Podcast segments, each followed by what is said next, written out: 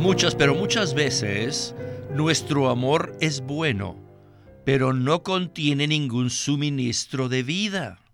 Sin embargo, Pedro aquí también amaba a los hermanos y tenía este amor fraternal, pero en el amor de Pedro había otro elemento, el cual se llama agape, el amor divino. Bienvenidos al estudio Vida de la Biblia con Witness Lee. Un estudio completo, detallado y riguroso, libro por libro, desde Génesis hasta Apocalipsis, que se centra en experimentar a Cristo como vida a fin de cumplir el propósito eterno de Dios. Pueden escuchar gratuitamente todos los programas radiales del Estudio Vida o leer en línea los libros del Estudio Vida en nuestra página de internet radiolsm.com. Una vez más, radiolsm.com. En este mensaje del estudio vida del libro de Segunda de Pedro, continuaremos explorando el tema respecto al crecimiento y desarrollo de la vida divina en nosotros, a fin de que obtengamos una rica entrada en el reino eterno.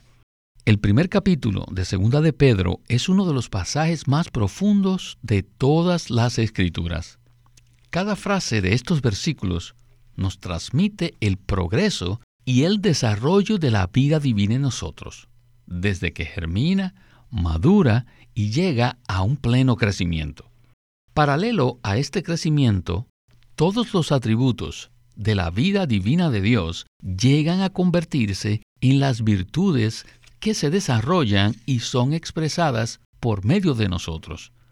Durante este proceso, Dios nos suministra el poder divino que nos capacita para poder escapar de la corrupción y nos hace participantes de su naturaleza divina.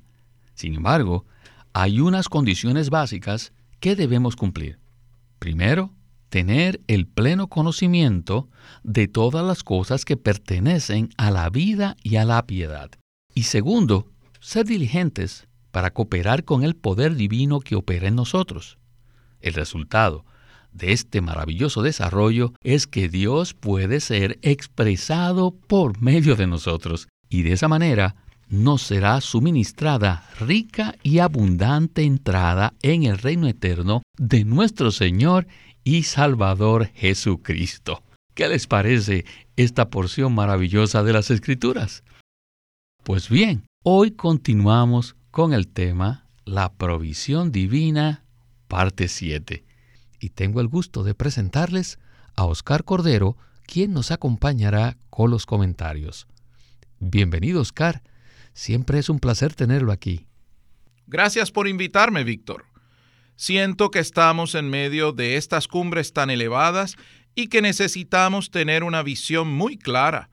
Por esa razón oramos a nuestro Señor Jesús para que alumbre los ojos de nuestro corazón. Oscar, estoy de acuerdo con usted. Estamos estudiando la segunda epístola de Pedro y ahora regresaremos a los primeros versículos para hacer una especie de repaso. En segunda de Pedro capítulo 1, versículos 3 al 5, dice de la siguiente manera, Ya que su divino poder nos ha concedido todas las cosas que pertenecen a la vida y a la piedad, mediante el pleno conocimiento de aquel que nos llamó por su propia gloria y virtud, por medio de las cuales Él nos ha concedido preciosas y grandísimas promesas, para que por ellas llegaseis a ser participantes de la naturaleza divina habiendo escapado de la corrupción que hay en el mundo a causa de la concupiscencia. Y por esto mismo, poniendo toda diligencia, desarrollad abundantemente en vuestra fe virtud, en la virtud conocimiento.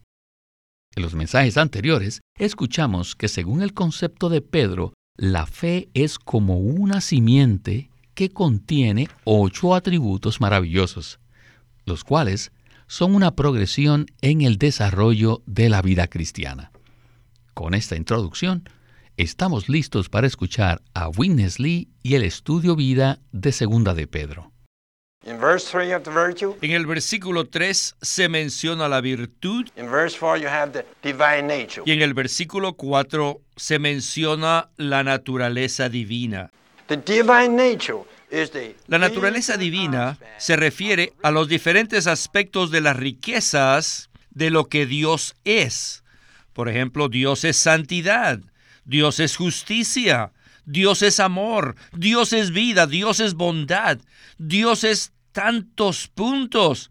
Y todos estos son sus atributos. Y cada atributo también es una virtud. Cuando disfrutamos de lo que Dios es, esos atributos llegan a ser virtudes en nosotros. Y la esencia o el elemento de la virtud se encuentra en la fe como simiente, como semilla. Por tanto, en la fe como semilla se encuentran incluidas todas las virtudes de lo que Dios es. Ahora, ¿qué son estas virtudes? Ellas son el resultado de disfrutar la naturaleza divina. Ellas son el resultado de disfrutar todo lo que Dios es. Y Pedro continúa diciendo que en la virtud debemos desarrollar conocimiento. ¿Y qué es el conocimiento? Aquí el conocimiento se refiere al pleno conocimiento de Dios. Y el pleno conocimiento de Dios también es el pleno conocimiento del Señor Jesucristo.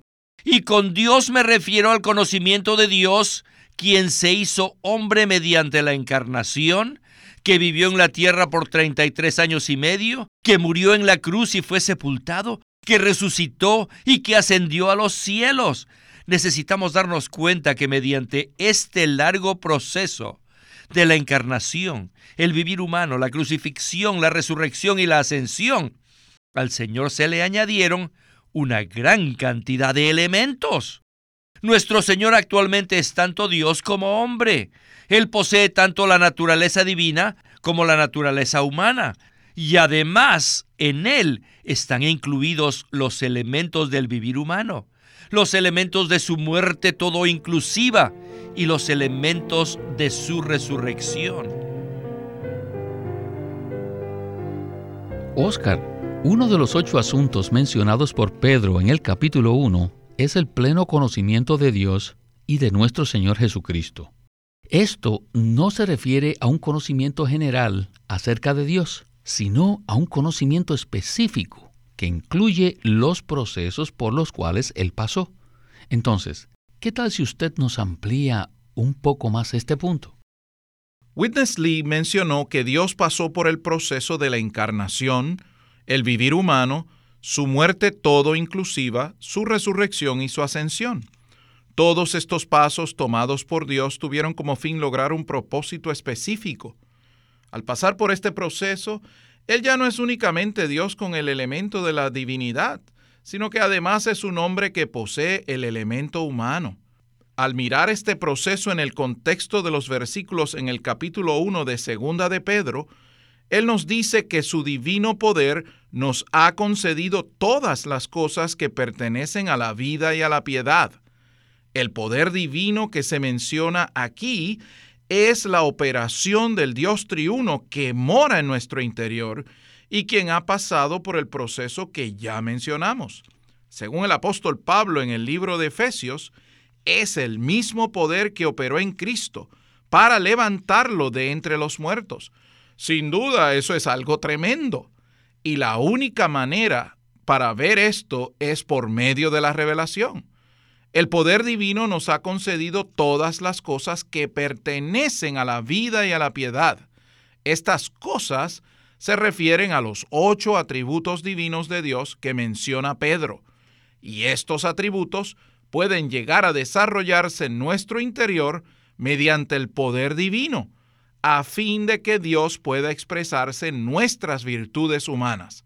Por consiguiente, esta es la manera como nosotros podemos llegar a ser participantes de la naturaleza divina. Muchas gracias, Oscar. En el mensaje anterior dijimos que el versículo 5 del capítulo 1 es un poco difícil de comprender.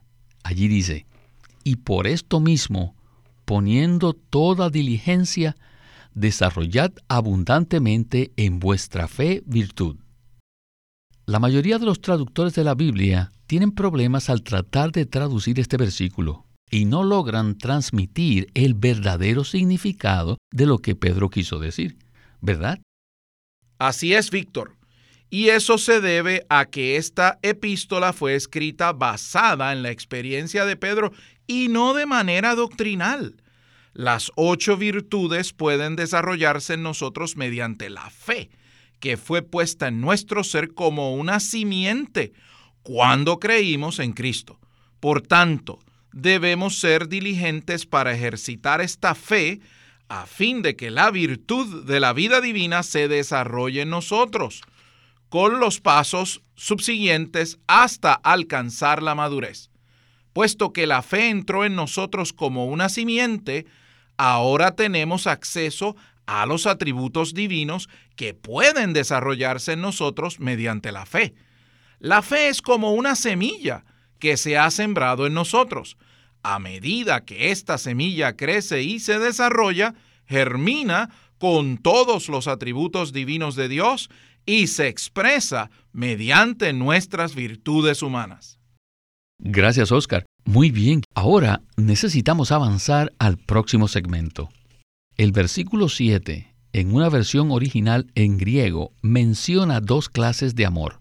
En la traducción en español dice afecto fraternal y amor, pero en el texto original en griego dice fileo y ágape, lo cual hace referencia a dos diferentes clases de amor. En el versículo 7 dice así, en la piedad afecto fraternal. En el afecto fraternal, amor. Escuchemos una vez más a Winnesley, quien nos explicará la diferencia entre estas dos clases de amor. Adelante. Muchas, pero muchas veces, nuestro amor es bueno, pero no contiene ningún suministro de vida. Sin embargo, Pedro aquí también amaba a los hermanos y tenía este amor fraternal. Pero en el amor de Pedro había otro elemento, el cual se llama agape, el amor divino. Y esta clase de amor nos da un suministro, nos suministra con una sabiduría muy, pero muy profunda. Y el amor de Dios no solo nos nutre, sino que además contiene un antibiótico. Si amamos a los hermanos con esta clase de amor, les infundiremos tal antibiótico. Quizás nos demos cuenta de que cierto hermano tiene cierta carencia o tiene alguna debilidad. Y sabemos que si le enseñamos no funciona, si lo corregimos tampoco funciona, y que si le damos alguna comunión no lo va a ayudar al hermano. Y lo que él necesita es que lo amemos con un amor noble. Si lo amamos con esta clase de amor, Él recibirá el suministro de vida y el antibiótico que es capaz de matar los gérmenes que están dentro de Él. En la vida de iglesia debemos amarnos unos a otros con un propósito elevado y no de una manera necia. Debemos amar a los hermanos con un propósito noble, para nutrirlos, sanarlos, para matar los gérmenes que están en ellos. ¿Me entienden lo que quiero decir? Muy frecuentemente nuestro afecto fraternal varía de acuerdo a nuestro estado de ánimo. Todos tenemos emociones. Y cuando estamos emocionados, amamos a todo el mundo. Estamos tan elevados, pero cuando estamos mal, cuando estamos medio deprimidos, no estamos dispuestos a amar a nadie. Algunos hermanos tienen cierta disposición y tienen un buen genio y hacen lo imposible para ayudar a los demás. Pero cuando están caídos, cuando están bajos, ahí ni los busquen porque todo lo que les digan van a contestar no. No están dispuestos a prestar ninguna ayuda a nadie. Siempre responden no. Esta clase de amor ciertamente no es el amor ágape. El ágape, el amor divino, no depende de nuestro estado de ánimo, sino depende de la vida divina. Es un amor que nunca cambia. Necesitamos aprender a amar a los hermanos con este amor divino, que no fluctúa, sino que se ajusta a la verdadera necesidad. Si hoy día vienen a mí, encontrarán este afecto fraternal. Si vienen mañana, encontrarán el mismo afecto fraternal. En cualquier momento en que ustedes se acerquen, encontrarán la misma clase de afecto fraternal. Los amo con la medida exacta de amor que cada uno necesita. El amor humano no puede hacer esto. Esa es la razón por la cual Pedro, después de hablar del afecto fraternal, habla del amor. Amén, amén, por esta palabra tan preciosa que acabamos de escuchar. Oscar, desde hace varios años, usted ha tenido bastantes experiencias con hermanos que padecen diversos sufrimientos y debilidades. Y sin duda, la mayor tentación que uno tiene en esas circunstancias es tratar de enseñarles algo a los hermanos. Sin embargo, esa no es la solución. Winnesley dice que la necesidad de los hermanos es recibir la medida exacta del amor divino que cada uno necesita. Esto es algo revolucionario. ¿No le parece? Así es, Víctor. Me parece que esta es una solución completamente diferente. No es que yo tenga mucha experiencia, pero soy consciente de que necesitamos tener una clase de amor muy diferente para amar a los hermanos. Necesitamos el amor ágape, el cual es el amor divino. Es menester que aprendamos y desarrollemos esta clase de amor en nuestro vivir, para que al relacionarnos con los demás podamos suministrarles la medida exacta de amor que cada uno de ellos necesita. Conforme a mi experiencia personal, durante muchos años tuve un afecto fraternal muy natural por los hermanos, que fluctuaba según mi estado de ánimo. Por lo tanto, lo que nosotros necesitamos en nuestra experiencia es desarrollar el amor divino, el cual es un amor noble que satisface las necesidades de cada hermano en particular. Muchas gracias, Oscar. Pues bien, en Mateo 5, el Señor nos dice que debemos amar a nuestros enemigos, lo cual solo se puede lograr cuando ejercitamos el amor ágape, es decir, el amor divino. En la vida cristiana tenemos contacto unos con los otros y por tanto no debemos confiar en nuestro amor natural, el cual fluctúa según nuestro estado de ánimo. Por consiguiente, necesitamos tener un amor mucho más elevado. Y sin duda, cuando se trata de amar a nuestros enemigos, el requisito es incluso más elevado y necesitamos el amor divino. En cuanto a esto, ¿Qué nos puede usted comentar respecto a este punto? Sin duda, esa es una ocasión en la que necesitamos el amor ágape. No obstante, al relacionarnos con los demás hermanos en la vida de la iglesia, debemos aprender a amar con el amor ágape. Nuestro amor hacia los demás hermanos debe ser mesurado y mantenerse dentro de ciertos límites. Si amamos a un hermano desmedidamente, podremos hacerle daño. Aunque nuestro amor hacia los demás sea bueno y muy educado, no sirve de nada porque no transmite la vida divina. Lo que realmente necesitamos es el amor ágape, que solo se puede desarrollar a través del disfrute que tenemos de Cristo como nuestra vida. Dios es amor, y cuando disfrutamos la vida divina, podemos ser participantes del amor divino. De esa manera amaremos a los demás, suministrándoles la medida exacta de amor divino que cada uno necesita. Amén. La Biblia dice que Dios amó al mundo y eso incluye a los buenos, a los malos y a todo tipo de personas. El amor de Dios va más allá que nuestro amor natural. Nosotros somos selectivos y fluctuantes en cuanto a ofrecer nuestro amor. Pero el amor de Dios es completamente diferente. El resultado final de amar con el amor divino se puede apreciar en el versículo 11 del capítulo 1 de Segunda de Pedro. Allí dice, porque de esta manera os será suministrada rica y abundante entrada en el reino eterno de nuestro Señor y Salvador Jesucristo. Bien, regresemos por última vez con Winnesley. Muy bien. Después de desarrollar todas estas virtudes, nos será suministrada la entrada al reino eterno. Es necesario que sepamos que en este reino no seremos ciudadanos, sino que cuando entremos al reino eterno, seremos reyes. Pero para poder ser reyes en el reino eterno, necesitamos madurar en la vida divina. Por ejemplo, miren al príncipe de Inglaterra, que aún no es rey. Tiene que pasar por un proceso, tiene que crecer hasta alcanzar la madurez para poder ser entronizado. Nosotros, como creyentes, hemos sido destinados para ser reyes en el reino venidero. No obstante, mirémonos a nosotros mismos, los cristianos. ¿Cómo podemos ser reyes en el reino venidero?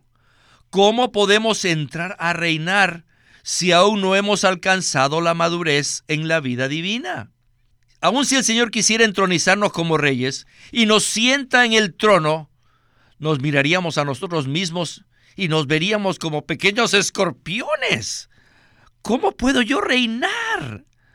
No les digo que el Señor mismo les diga que no están calificados. Nosotros mismos nos sentiríamos mal. Si no hemos alcanzado la madurez, nos daríamos cuenta de que no somos capaces de ejercer el reinado. Necesitamos crecer, necesitamos madurar. Según las palabras de Pedro en estos versículos, crecer equivale a desarrollar algo que ya hemos recibido. A todos ya se nos ha asignado la fe maravillosa y preciosa, la cual es una semilla, una simiente, y todas las riquezas divinas están contenidas en esta semilla. Por tanto, debemos ser diligentes para fomentar su desarrollo y así poder crecer. Y al crecer maduramos y como resultado estaremos llenos de Cristo.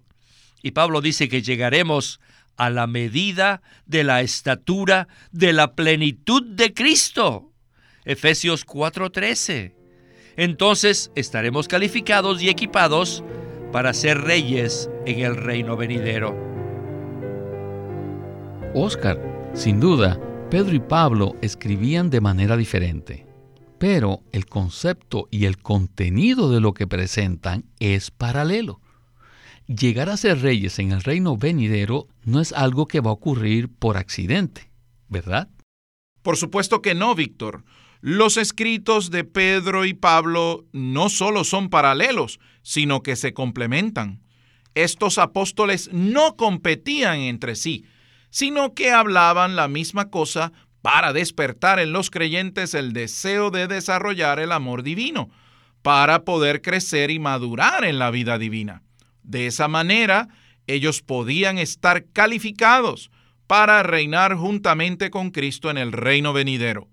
Damos gracias al Señor que esto se está llevando a cabo en todos los creyentes que son diligentes para cooperar con la operación de Dios.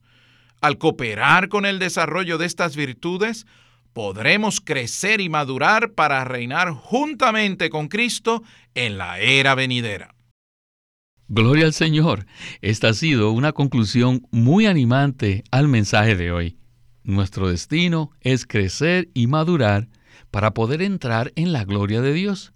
Sin embargo, debemos olvidarnos de tratar de buscar atajos, porque el proceso por el cual debemos pasar para estar calificados para reinar es ineludible. Gloria al Señor por esta palabra. Oscar, el tiempo se nos ha terminado, así que muchísimas gracias por su participación en el estudio Vida de la Biblia con Winnesley. Muchas gracias por invitarme, Víctor. Este es Víctor Molina haciendo la voz de Chris Wilde, Oscar Cordero, la de Francis Ball y Walter Ortiz, la de Winnesley.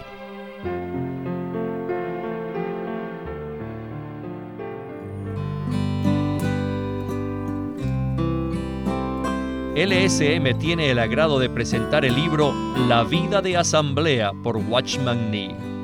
En 1933, Watchman Nee dio una serie de mensajes donde presentó lo que la iglesia debe ser al tener la vida de Dios, al tener la autoridad apropiada, al ejercitarse para tener una comunión apropiada y tener las reuniones apropiadas dentro de los límites que Dios ha ordenado.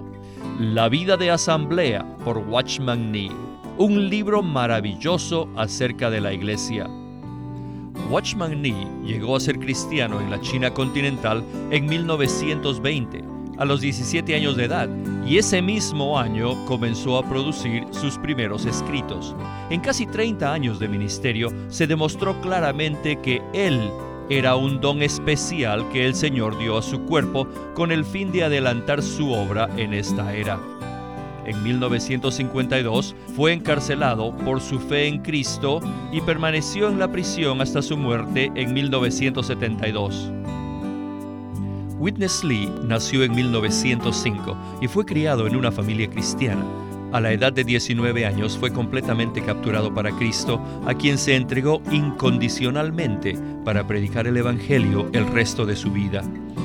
Él nos ha dejado una presentación prolífica de la verdad en la Biblia y su obra principal, el estudio vida de la Biblia, tiene más de 25.000 páginas de comentarios de todos los libros de la Biblia, desde el punto de vista del disfrute de Dios que los creyentes deben tener y de la experiencia de la vida divina en Cristo por medio del Espíritu Santo. También fue el editor principal de una nueva traducción de la Biblia en chino llamada La Versión Recobro, la que también está en español y otras lenguas. Esta contiene un gran número de notas explicatorias y referencias marginales que son muy espirituales. En 1965, el hermano Lee estableció el Living Stream Ministry, una corporación sin fines de lucro en Anaheim que oficialmente representa el ministerio de Watchman Nee como el de sí mismo. Este ministerio enfatiza la experiencia de Cristo como vida y la unidad práctica de los creyentes. Queremos animarlos a que visiten nuestra página de internet libroslsm.com Allí encontrarán los libros impresos del Ministerio de Watchman Nee y Witness Lee, la Santa Biblia versión recobro con sus notas explicativas y también encontrarán folletos, himnos, varias publicaciones periódicas y libros en formato electrónico. Por favor, visite nuestra página de internet libroslsm.com o llámenos a nuestro teléfono gratuito 1-800-810-1149. 1-800-810-1149. Además, si desean, pueden comunicarse con nosotros enviándonos un correo electrónico a estudiovida.lsm.org. Una vez más, estudiovida.lsm.org.